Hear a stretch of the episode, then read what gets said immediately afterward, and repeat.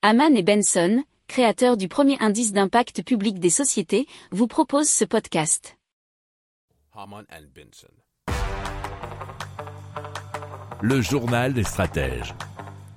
Alors des chercheurs du MIT et de l'université Jiao Tong de Shanghai ont étudié un processus qui est appelé circulation thermohaline qui est basé sur un phénomène naturel pour résoudre le problème de l'accumulation de sel.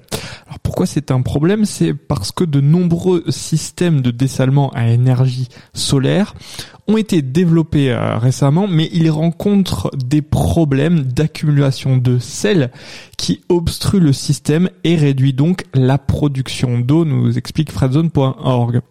Alors le nouveau système donc essaye de rompre avec ce problème et il est conçu alors comme une boîte unique qui utilise la chaleur solaire pour évaporer l'eau tout en empêchant l'accumulation du sel grâce à la circulation, donc thermohaline.